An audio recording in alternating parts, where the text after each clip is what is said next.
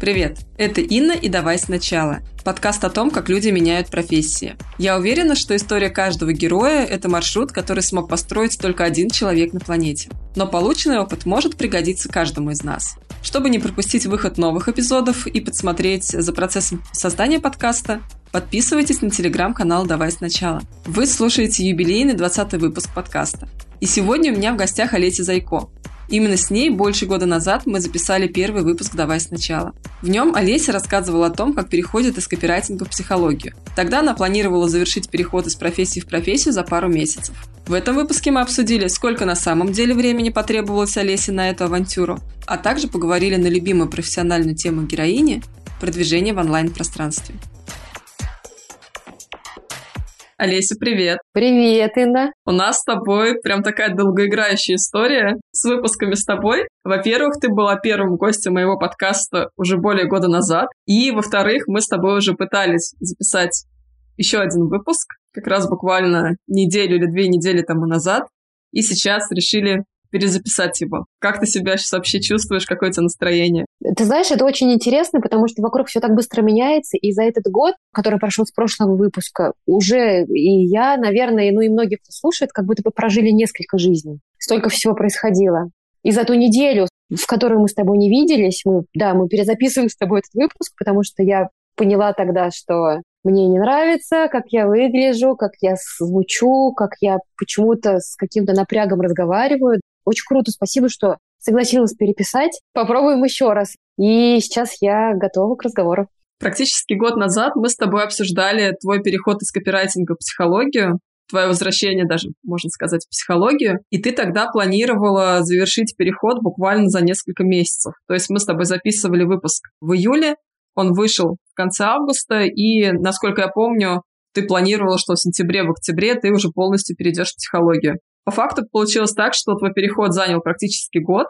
И вот здесь я бы хотела тебе задать вопрос. Как ты думаешь, почему так произошло? Почему переход вместо двух месяцев, трех, длился 12, ну, то есть, получается, в 4 или даже в 6 раз дольше? Я помню то свое настроение, с которым я пришла к тебе, и мне очень нравилась уже тогда психология. Я уже тогда точно поняла, что я не буду оставаться в сайтах. Если честно, я тогда не совсем понимала, как я принесу эту историю. У меня уже работала сарафанка, приходили люди за сайтами. Но я была настроена действительно перейти быстро. Я подумала, что сейчас у меня уже есть действующий блог. Я сейчас просто напишу о том, что я психолог, и у меня будет завалена личка там просьбами принять людей и забито мое расписание, и я моментально откажусь от сайтов.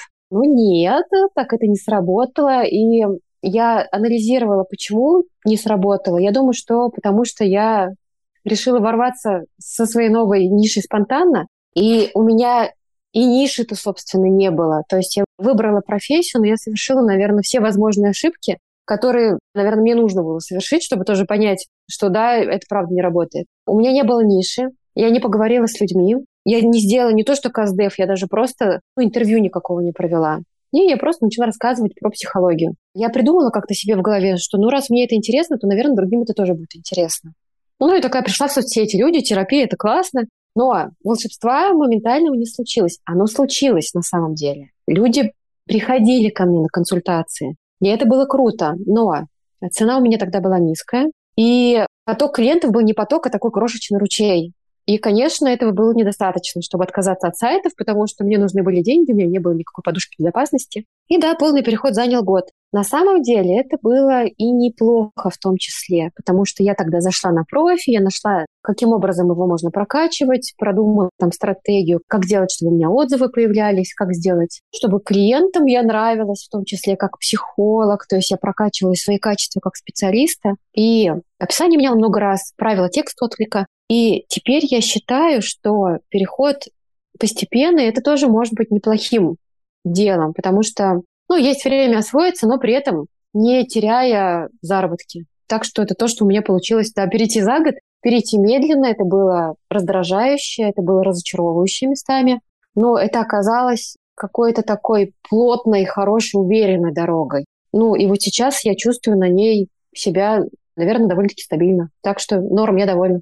Мне хочется еще поговорить про твое внутреннее состояние тогда и сейчас, когда ты уже действительно отказалась от э, сайтов, перестала работать копирайтером. Как э, внутри тебя вся эта история проживалась прошлым летом слэш прошлой осенью?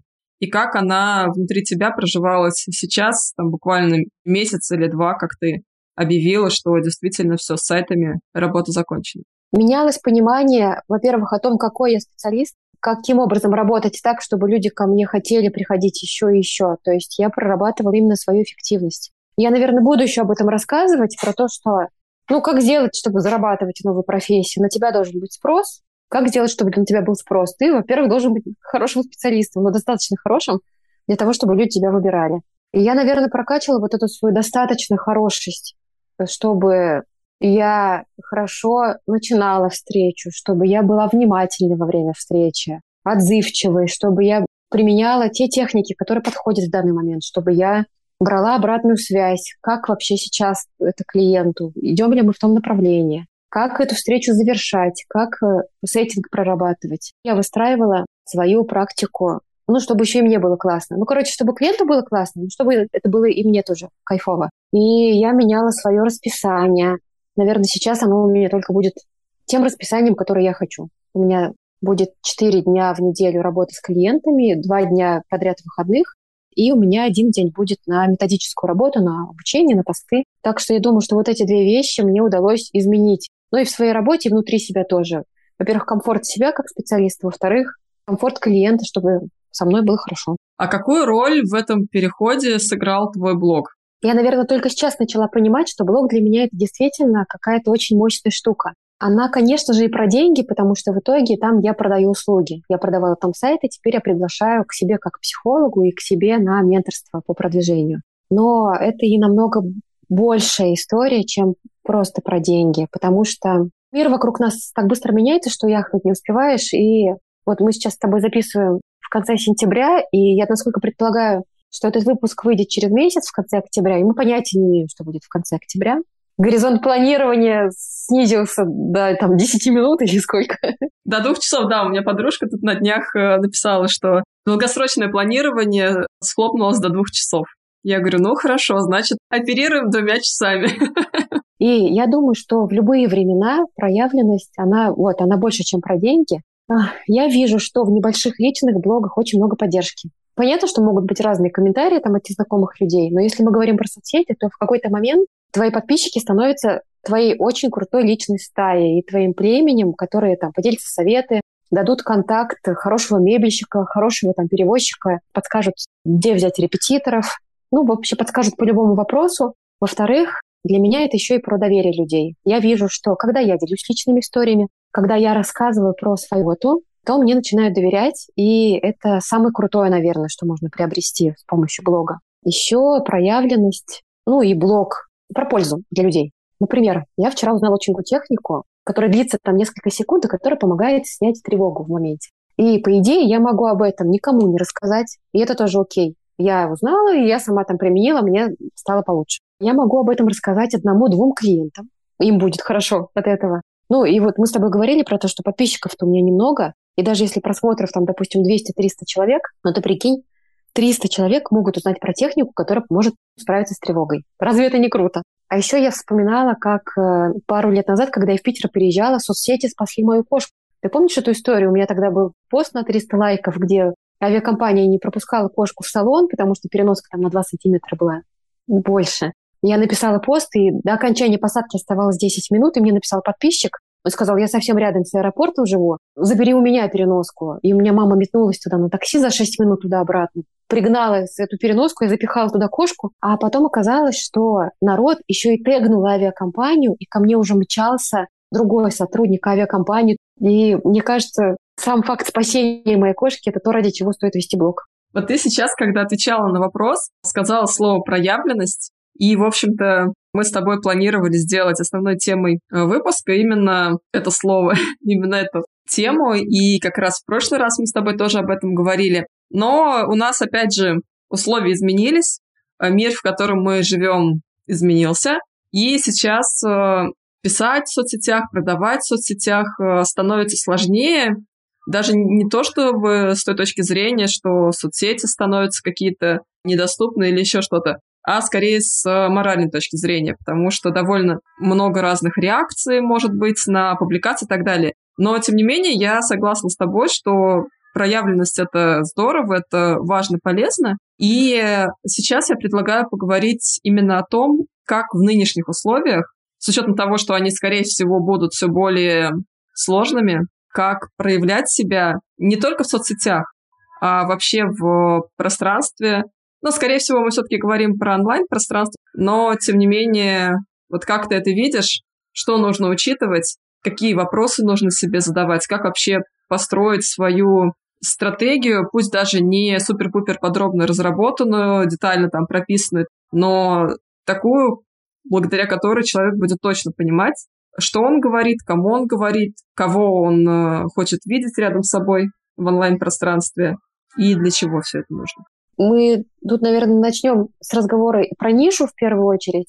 Почему про нишу? Потому что каждому из нас, кто работает во фрилансе, либо ведет частную практику, нужно в первую очередь действительно понять, кто я, какой я специалист, кто ко мне может прийти и зачем. Я так предполагаю, что с учетом текущих реалий нужно будет немножко переквалифицироваться. Вчера разговаривали с клиенткой, допустим, если мы берем нишу, как справиться с, с внутренним самозванцем, возможно, сейчас не всем она будет актуальна именно в таком виде.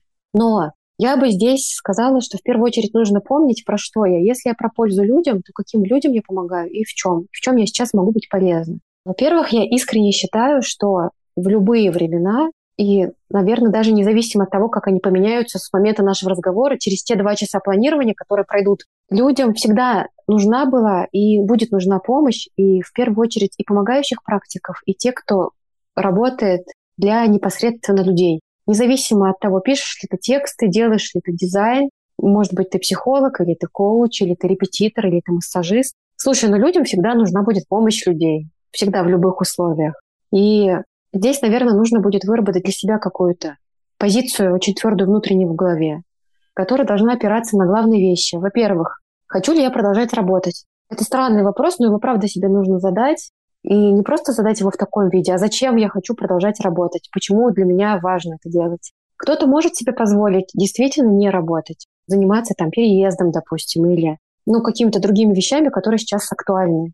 Скорее всего, я предположу, что многие не могут себе позволить прекратить свою деятельность и вычеркнуть себя там из поля как профессионала. Скорее всего, многие захотят все-таки продолжить работать, потому что нам нужны деньги, нам нужна еда, какие-то там базовые вещи, которые нужны всем. Окей, раз я хочу работать, и раз я понимаю, зачем мне нужна эта работа, я нужна другим людям.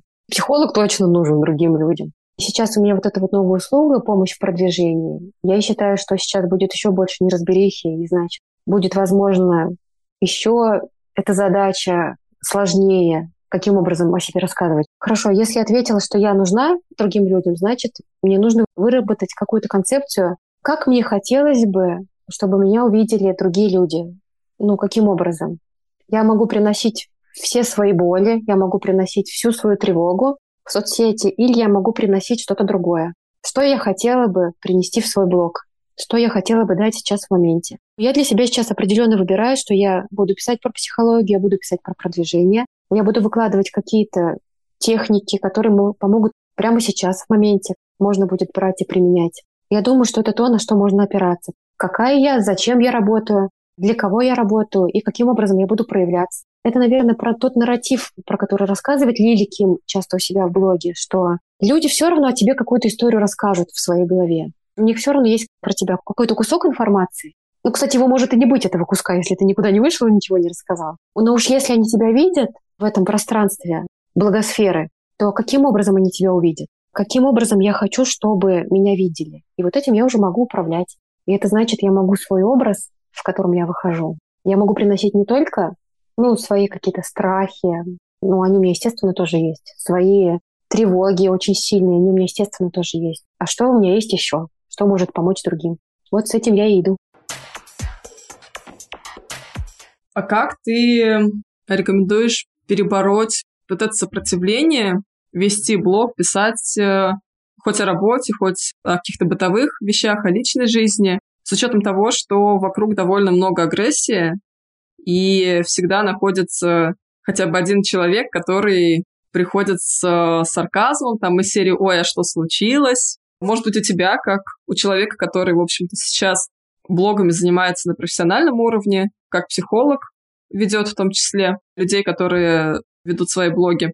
У тебя вот здесь какие-то есть рекомендации? Ты заговорила про страхи, и действительно есть страх негативных комментариев. Ну и понятно, на чем он основан, потому что они будут. А сейчас я так предполагаю, что, возможно, их будет еще больше. Но даже когда ситуация не была такой острой, все равно были другие страхи, очень большие. Ты знаешь, когда я эту услугу придумала, блог без выгорания, я решила сделать по-нормальному. В этот раз провести интервью со своими клиентами. И я написала пост. Люди, приходите, если у вас есть своя практика или вы во фрилансе, но вы почему-то не рассказываете о своей работе в соцсетях. И Инна записалась 30 человек с одного поста. Тогда я поняла, насколько горячая эта тема. Я вот тогда провела 16 интервью, и я выяснила, что все понимают, что хорошо бы писать. Все понимают, что хорошо бы приглашать клиентов в работу. Всем нужны клиенты. Все примерно даже знают, как это делать. Почти все уже покупали обучение по блогингу, марафоны по текстам, курсы какие-то там, допустим, по SMM. И ты знаешь, ноль. Почти никто ничего не пишет. Почему? Абсолютно у каждого есть страх очень большой величиной с дом либо какая-то идея, которая ни за что не даст рассказывать о себе. Ну вот прямо ни за что. Ты можешь сколько угодно пройти курсов, но ты все равно не будешь о себе рассказывать. Например, хвалить себя – это плохо. Если буду рассказывать про свою работу, не поймут коллеги и знакомые, что я тут себя продаю. Клиентов мало, и у них нет денег. Вот пройду сейчас еще один курс, и тогда начну рассказывать про себя, и тогда, может быть, и цены подниму на 500 рублей. Еще очень популярная идея про то, что моя жизнь никому не интересна, не лучшее время для продаж. И это может быть даже что-то более глобальное, связанное не с блогом, но там все равно ничего не получится. Либо я постоянно делаю что-то не так. Или, ой, да я себя знаю, я все равно что начинаю, то и бросаю. О, а еще мое любимое, если выходишь в общественное пространство, в блог, и независимо от того, сколько людей меня читают, нужно делать это идеально. Нужно писать великолепные тексты, нужно делать это шикарно, профессионально, уникально, так, чтобы все обалдели. Я обожаю это слово «идеально». Особенно, знаешь, в приложении к чему-то, что априори не может быть идеальным. Ну, потому что идеального текста не существует. Любой текст можно улучшить, любой. Любую картину можно улучшить, любой выпуск подкаста можно записать лучше, смонтировать лучше, звуковые эффекты добавить. Это всегда можно сделать. Вот эта вот установка, что если я это делаю, надо делать идеально, она, конечно, поражает тем, насколько она въелась в голову людей и насколько она не соответствует действительности. Например, страх, что я сейчас начну писать, а никто не придет на мои посты условно, но он еще, знаешь, он имеет связь с реальностью, потому что люди реально могут не прийти на посты. И, соответственно, человек, если он не готов это дальше прорабатывать, и вот эту историю, что я написал, никто не пришел, воспринимать именно как результат есть действие, есть результат. Ага, никто не пришел, почему? Ну и дальше там следующие шаги принимать. То, соответственно, вот эта история с идеальностью, она настолько оторвана от реальности, но она настолько живучая. Это просто невероятно. И я всегда за этим наблюдаю.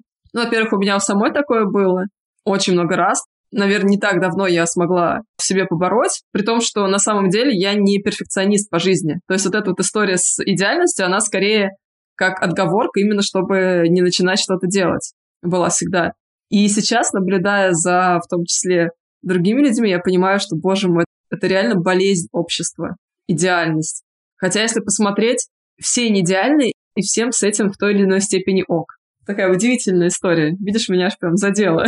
Слушай, и вот тут на самом деле хорошо бы подумать, а что делать с этими своими страхами. Ты на самом деле начала этот вопрос с другого. Я помню про те комментарии, которые ты можешь получить, и которые могут быть, ну, довольно-таки сейчас разными. Тут очень круто посмотреть, какая идея стоит за моим страхом того, что я буду не идеален. Ну, например, простое утверждение, что я должна быть идеальной.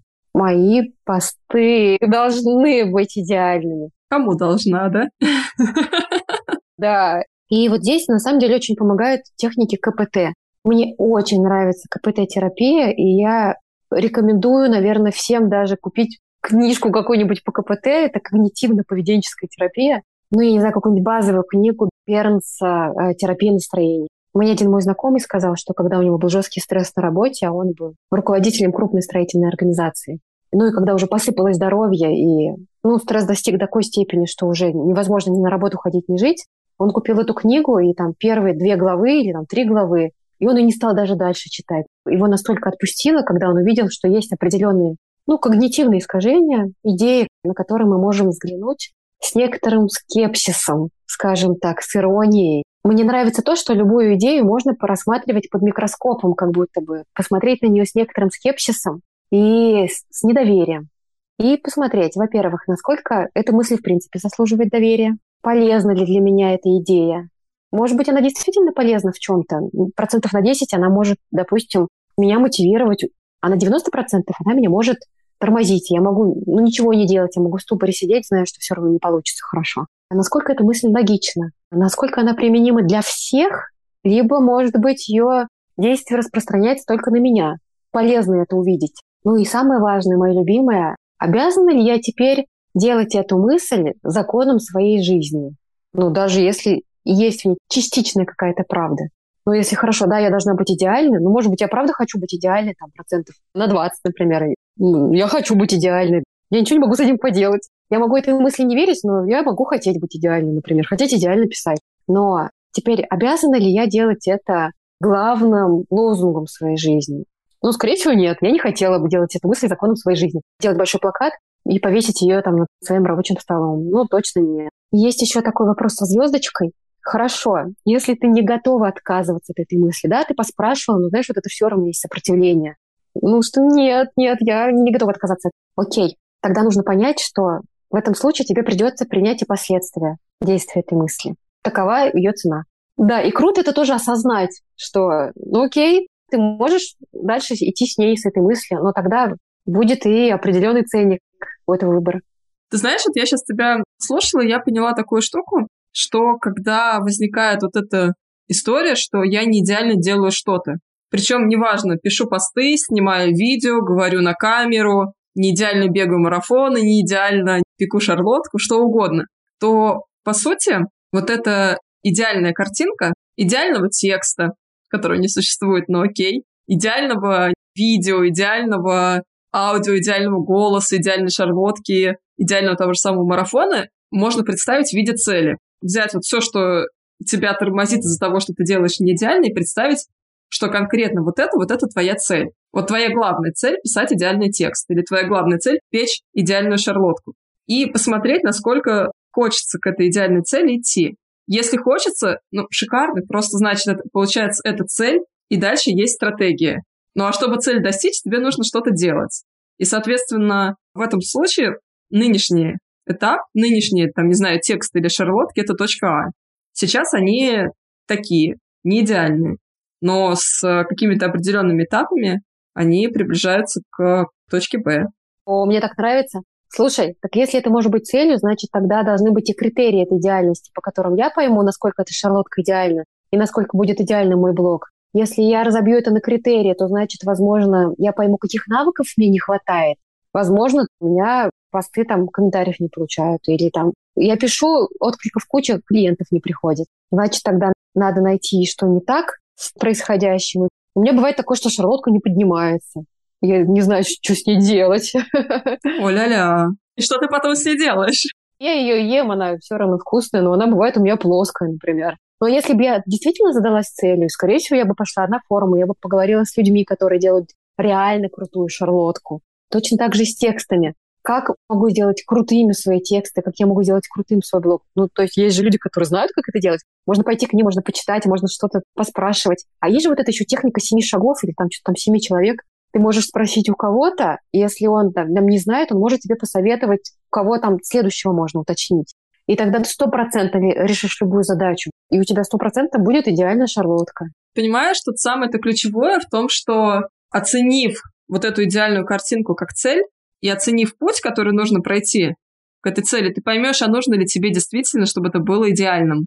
Или, например, тебе достаточно, чтобы твой текст был не идеальным, а, например, просто более логичным. Да, я несколько лет назад занималась бегом, и это была радость и счастье моей жизни, восхитительное мероприятие. На тот момент действительно приносило очень много радости. И у меня была подруга, она сейчас есть эта подруга, она уехала в Москву. Мы с ней одинаково не очень быстро бегали. И мы там бегали, мы разговаривали, и она очень хотела, во-первых, пробежать марафон. Она поставила себе эту цель, она занималась с тренерами, она меняла тренеров, она там занималась на стадионах, она прокачивала физуху. А на тот момент, когда мы с ней бегали, она говорила, что там у нее какая-то такая особенность дыхания, что-то там с пульсом. Он слишком разгоняется, и поэтому она не может долго держать этот темп. Ну, слушай, она пробежала один раз марафон, другой раз этот марафон. Пошла на плавание. Я сейчас вижу, она в великолепной форме, она бегает. И она уделяет этому достаточно много внимания и берет новые и новые какие-то рекорды, а я нет. По разным причинам у меня появились другие цели, теперь я могу выбежать иногда и супер медленно там как-то там сделать два круга вокруг школы. Слушай, и мне будет офигенно. Ну, и мне этого достаточно. Это для меня достаточно хороший бег. Мне не надо бегать марафоны. И это тоже круто понять, надо ли тебе идти к этой цели или нет. Конечно. Вот смотри, одна из э, таких важных составляющих блога — это люди, которые тебя читают, и с которыми ты постоянно общаешься на страницах своего блога, ну и в целом э, в том пространстве, в той соцсети, где обитаешь, условно. Вот как ты набирала свою аудиторию, как ты поддерживаешь с аудиторией контакт, что ты делаешь для того, чтобы эти люди действительно были твоей опорой и компанией, к которой действительно можно прийти и сказать, ребят, мне надоело делать сайт, и я ухожу в психологию.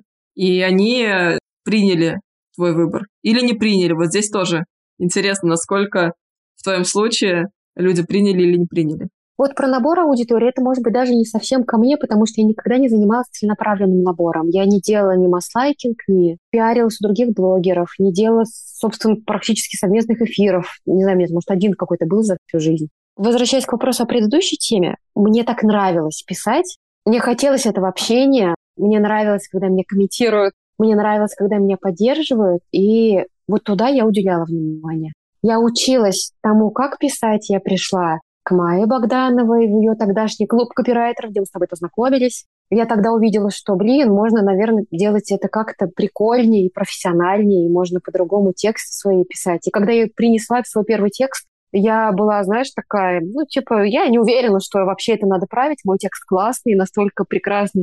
Я очень быстро узнала, почему мало отклика как раз, потому что я не общалась с людьми. Приносила свои посты такая, полюбуйтесь, я красивая. Я увидела красоту, я рассказывала про красоту. Ну ладно, окей, люди посмотрели, дальше пошли. То есть в рамочку вешала? Да, да, такой, знаешь, в духе ЖЖшным. Ну, просто заметка какая-то путевая.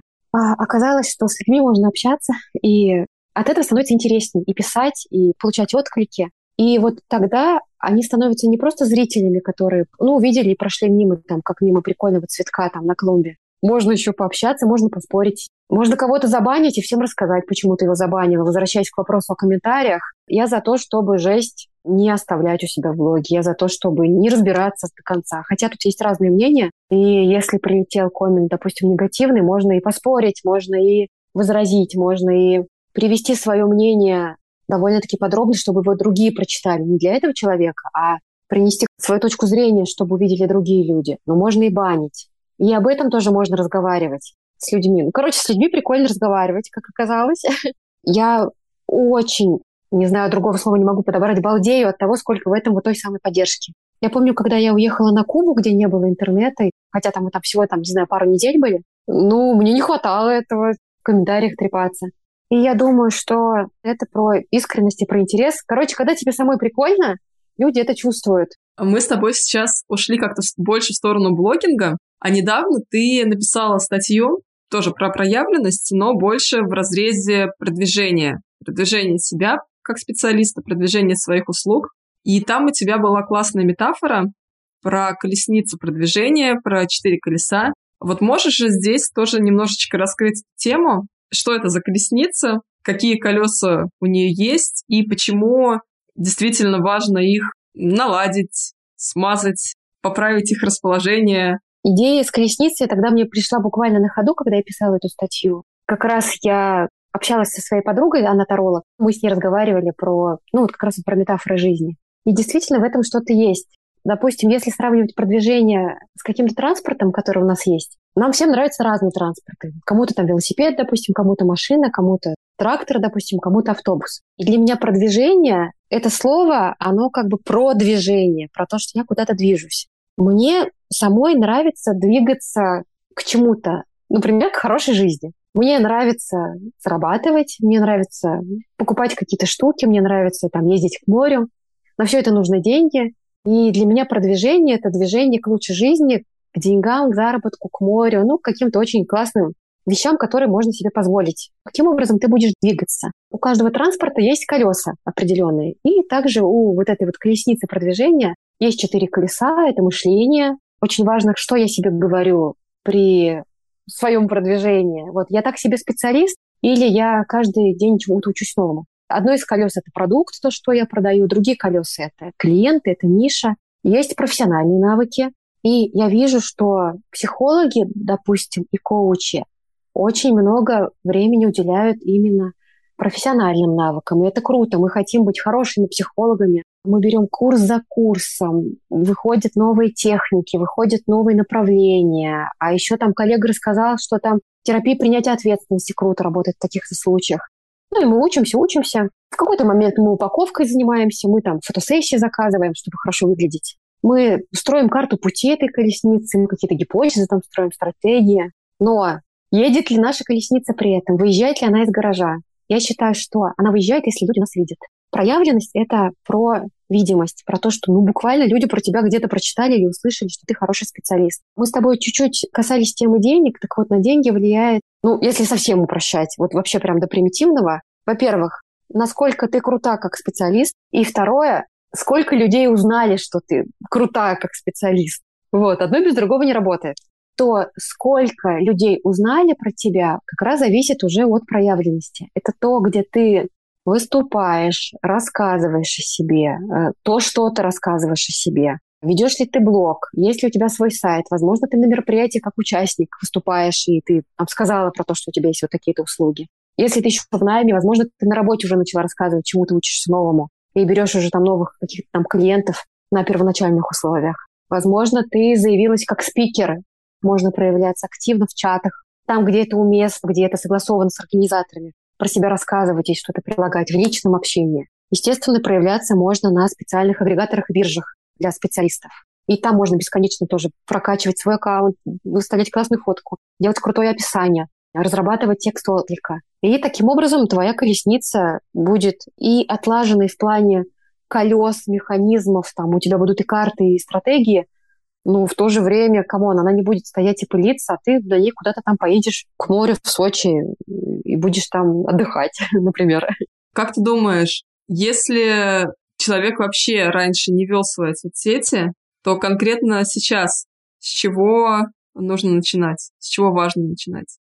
Я много думаю про этот очень большой пласт людей, про специалистов, которые, например, были в найме, они там работали где-то при каком-то центре развивающем, тем же психологом, копирайтером в дизайне. И вот они выходят в свободное плавание. А соцсети, они, допустим, ну, либо их вообще нет, либо там два котика и две фотки шарлотки, например, и все. И ничего нет. Я даже сделала на своем сайте блог, с чего начать, если, ну, там, допустим, без меня начать и без наставников, без коучей, с чего начать самому. Будут материалы для того, чтобы начать с чего-то. Окей, если нет ничего, начинать надо все-таки с механизма вот этой колесницы, с вот этих колес. Во-первых, разобраться с мышлением, что я сейчас думаю по поводу продвижения. Думаю ли я, что там сидят одни дурачки, которым заняться нечем. Профессионалы не рассказывают нигде о себе, и к ним люди идут сами. А разобраться, мешают мне эти мысли или помогают они мне.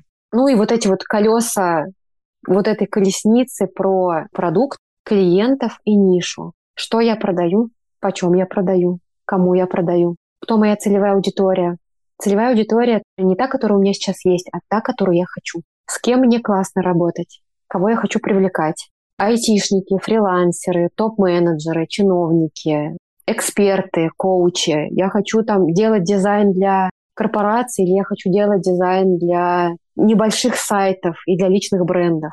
Ну, короче, сесть и по-честному уделить этому достаточно большое время. Эти вопросы я не знаю, как ответить за пять минут. Ну, то есть там прям придется подумать, мне кажется. Ну, вот здесь у меня как раз тоже вопрос, потому что, опять же, если возвращаться к теме идеальности, то ответы на эти вопросы мы ищем э, на протяжении всего времени, что работаем. Соответственно, если человек сначала начнет досконально продумывать все ответы, то есть э, отлаживать все колеса, то его колесница не поедет еще очень далеко. А когда он будет готов выехать на ней, уже может интернета не быть. Извините, это сейчас немного черный юмор, но просто действительно, учитывая то, в каком мире мы живем, у нас э, уже нет той роскоши, наверное, сказать себе, что вот я сейчас полгода разбираюсь с этими вопросами, затем э, выкатываю свою колесницу в мир. Вот как здесь поступить? С чего начать? Самые главные вопросы, один-два, для каждого колеса, чтобы собрать MVP, минимальный жизнеспособный продукт, который уже можно выкатить из гаража.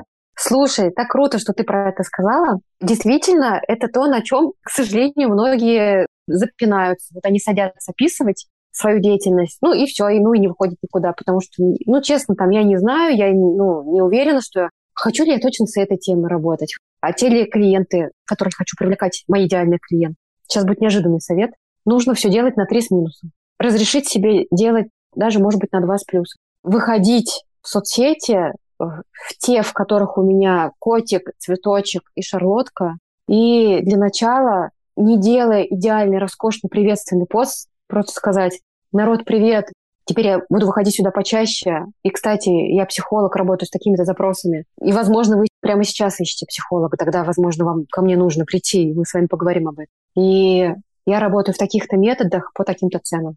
И я думаю, что это будет очень крутой первый шаг, который можно сделать тому, кто не делал вообще ничего. И потом уже тогда на ходу разбираться с этим продуктом, с клиентами, с нишей, но для начала хотя бы просто заявить про то, кто я, что я и зачем ко мне можно прийти. То есть, по сути, самое главное, самый первый шаг – это… Заявить. Отложить все колеса в сторону, оставить э, тело колесницы в гараже, просто выйти и сказать «я водитель колесницы». И тут мне пришла в голову мысль, что можно колесницей заниматься по ходу. Знаешь, как есть такие ребята, у которых есть какая-нибудь машинка, которую они периодически делают, делают, но сами там выходят пешком пока. Или на такси ездят. Будь бог с ней, с колесницей. Выйдите сами в люди, скажите, народ, я делаю дизайн. Народ, у меня можно заказать тексты. Люди, я сейчас вот там, допустим, там занялась сайтами на Тильде, и я могу вам помочь вам собрать простую страницу. Она будет буквально на коленке, но через там три дня у вас будет свой сайт, и это будет стоить вот такие-то суммы денег. Видите, пешком из колесницы. Ну, мы с тобой уже косвенно затронули то, что люди там, например, ведут э, соцсети только для друзей, или же, допустим, та же самая история, когда ты делала сайт и потом э, начала уходить в психологию, и, соответственно, когда ты заявляешь о чем-то другом, о другой профессии или о другом направлении, или вообще о том, что ты теперь будешь здесь делать профессиональный блог, получается такая история, что люди, которые на тебя подписаны, они привыкли читать э, прежнего человека, да, то есть они привыкли смотреть фотки котиков, они привыкли читать рецепты шарлоток, или они привыкли читать э, посты о текстах. А когда ты начинаешь говорить, например, про психологию, получается так, что новая аудитория, она другая. И ты, собственно, сказала об этом, что нужно думать о целевой аудитории не о той, которая у вас есть сейчас, а той, которая вам нужна. Так вот, как провести мостик между той аудиторией, которая у вас есть, неважно, о чем она хочет или привыкла читать, о котиках или о сайтах, и той аудитории, которая нужна. Как ты этот момент решала и как ты, наверное, рекомендуешь э, поступать другим людям? Потому что если прежней аудитории неинтересно читать про психологию, соответственно, они будут меньше реагировать, пропускать посты и так далее. А новая аудитория еще не набралась. Вот с этим моментом что делать и как его пережить? Можно действительно не сначала втихую доучиться, получить какие-то дипломы, а потом внезапно начать писать, что я психолог, или, допустим, там от котиков перейти к я психолог, а вкидывать это по чуть-чуть, рассказывать это набросками, не делать, возможно, какие-то вот эти роскошные идеальные тексты, а показывать свой путь, знакомиться с теми, кто читает, спрашивать, интересно ли им это. Я увидела, что очень круто работает именно вот та самая сериальность показывать свои, может быть, чуть-чуть как раз страхи, сомнения. Я, например, писала про то, что, блин, я иду в психологию, и я не знаю, какую мне выбрать нишу. Мне интересна и телеска, мне интересен массаж, мне интересна там семейная психология, не семейная. Мне интересно моногамия, не моногамия, полиамория, не полиамория, как сейчас все это объединить, учитывая то, что я все еще делаю сайты. Мне тогда помогло именно приносить все это кусками и обсуждать с людьми, которые меня читают. Я думаю, что, скорее всего, часть аудитории пришлось пожертвовать. Я сейчас вижу, что меня комментируют чуть-чуть другие люди, чем это было, допустим, год назад и два года назад. Но это окей. Мне кажется, что если ты рассказываешь про то, что тебе нравится, то все равно будут подтягиваться люди на эту искренность. И да, аудитория может чуть-чуть смениться, но они никуда не денутся, придут новые, те, кому будешь интересно, новые ты. И, наверное, последний вопрос. Как ты ведешь себя в соцсетях как чей-то подписчик? То есть, есть ли у тебя такая история, что ты осознанно идешь в какие-то группы, и там пишешь посты или комментируешь, что ты оставляешь комментарии к публикациям других людей. Ну, причем не в формате просто дружеском, а именно в формате продвижения себя как специалиста, ну или даже как просто интересного человека. Я так делала с сайтами. Я ходила и к коллегам, я ходила в большие группы, я писала полезные посты для других групп. Я ходила в большие группы посмотреть, что пишут про сайты, про тильду. Я там оставляла подробные большие комментарии с какими-то разъяснениями именно, ну, экспертными, можно их назвать. И ко мне оттуда приходили люди, которые на меня подписывались, и уже продолжали мне читать, как там, речь, которая делает сайт. А сейчас я этого не делаю, и сейчас я как э, подписчик веду себя совершенно безответственно. Я читаю очень маленькое количество людей, и я им пишу комментарии типа там «классно» или «кайф» или «спасибо». Ну, в общем, я сейчас не использую этот инструмент для наращивания аудитории. А вообще здорово, что ты это упомянула. Это действительно крутой инструмент наращивания аудитории. Где-то проявляться в комментах. Но это реально большой инструмент, который приводит людей, о котором очень многие пишут. Проявляться как специалист, написать не просто классно, а допустим, какой-то свой комментарий, ну, который уместен, естественно, на тот вопрос, который задал человек, который написал этот пост. Оттуда будут приходить люди. Хороший инструмент. Мне кажется, мы обсудили основные моменты. Есть ли что-то, что ты еще хотела бы добавить к этой теме? Наверное, я бы хотела сказать про вот эти полезные вопросы, которые каждый может себе задать. У меня на самом деле вот эти все материалы, которые я собрала для начинающих у себя на сайте, они все про вопросы. Это и статья «Хорошие вопросы для текста о себе», это и вопросы для продвижения, и это Google Doc со списком вопросов, которые можно себе задать. Но я думаю, что вопросы себе можно задавать не только про работу. Их можно задавать себе про жизнь, про ситуацию, в которой я нахожусь, про ситуацию, в которую я хочу прийти. Я уверена, что ну, наш мозг — это мощная машина по поиску ответов. И поэтому круто задавать ему такие вопросы, которые будут нас куда-то продвигать. Не почему все так плохо, а что я теперь собираюсь с этим делать, например. Я для себя, наверное, выработала список вопросов, которые помогают мне в любой ситуации. Это пять вопросов, и я сейчас ими собираюсь поделиться. Первое. Что мне сейчас нравится в происходящем? Второе. Что мне сейчас не нравится? Третье. Как я хотела бы в идеале? Четвертое. Что мне сейчас мешает перейти из точки А в точку Б? Пятое. Какие шаги я могла бы предпринять, исходя из моего количества сил? И, слушай, наверное, бонусный шестой вопрос. Что поможет вернуть силы, увеличить их количество? Я, так как еще и специалист по выходу из выгорания, я знаю, что не всегда есть сила на любые перемены. Ты можешь сколько угодно хотеть там какие-то изменения притворить в свою жизнь, но если по шкале от нуля до десяти ты на нуле находишься или на единичке, я бы тут думала не про изменения, а про то, как выйти хотя бы там на пятерку. Где себе вот этот кусок свободного времени взять, отдыха и наполнения. Ну, в общем, как сначала прийти в себя, а потом уже что-то делать. И мне кажется, это про все, о чем мы сегодня говорили, что ну, здорово рассуждать про то, как надо бы сделать, но на самом деле на это пока сейчас может не быть возможностей. Причем тупо физически может не быть возможности по разным причинам, исходя из всего, что происходит сейчас в мире. И на это может тупо не быть сил. И вот здесь круто было бы себя не мочить за это. И тут уже я как психолог говорю, а принять сложность этой ситуации. Может быть, даже пожалеть себя и признать то, что это непросто, то, что ты сейчас проживаешь, и не закрывать глаза на причины, почему сейчас все это непросто.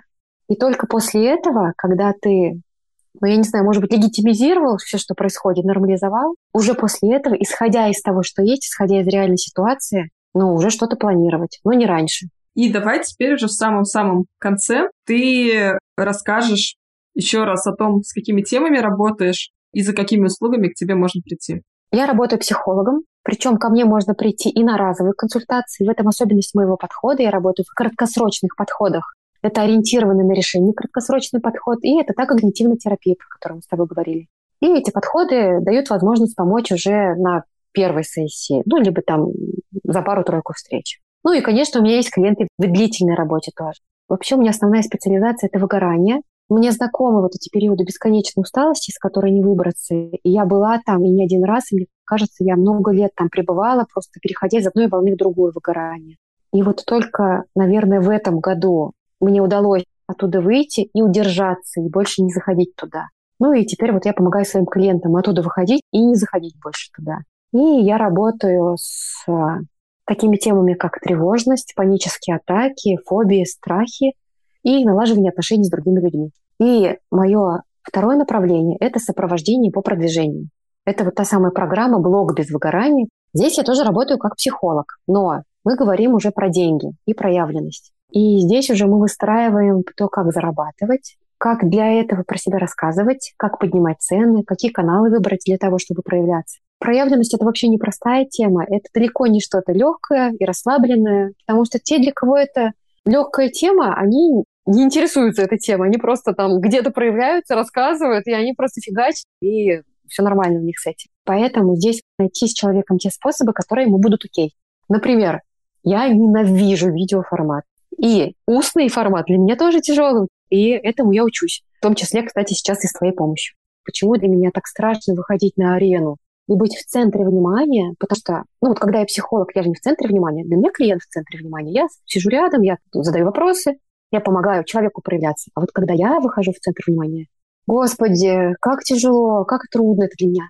Ну, так как я вижу сложности этого процесса, моя задача помочь людям выбрать те площадки и способы, где и как им комфортно рассказывать о себе. Но в первую очередь разобраться, ребята, что с мышлением? А что вообще мы думаем про тему продвижения? Как вы думаете, почему вы до сих пор до этого этим не занимались? Что для вас такого ужасного в том, чтобы выходить на свет? Ну, то есть, как я увидела, что для меня ужасного быть в центре внимания и говорить целый час про свою работу. Господи, как сложно. Но когда я увидела, почему это так сложно, для меня стало проще выходить на свет. Это то же самое, что я помогаю делать людям, понять, что в этом такого ужасного, и все-таки начать проявляться и таким образом больше зарабатывать. Я люблю, когда все много зарабатывают. Моя мечта, чтобы все зарабатывали столько, чтобы хватало на все, чтобы не знать, сколько стоят помидоры и сколько стоит там голубика с ежевикой, и когда угодно отдыхать, э, брать выходной среди недели, и чтобы иметь возможность все это позволить в любой момент, а не только когда рак на горе свистнет. Так что мне сейчас очень нравится эта тема проявленности, заработка, ну и параллельно выхода из выгорания, снижения тревожности. Мне нравится то, что у меня получается, и мне нравится то, как и на меня это все влияет. Ну, короче, крутой процесс, всем в нем классно. На сегодня все. Пожалуйста, поделитесь своими впечатлениями об этом выпуске на платформе, где вы слушаете подкаст, или в чате телеграм-канала «Давай сначала». А еще напомню, что подкаст можно поддерживать звонкими монетами на Бусте и через специального бота в закрепленном сообщении телеграм-канала. Теперь точно все. До новых встреч. Пока-пока.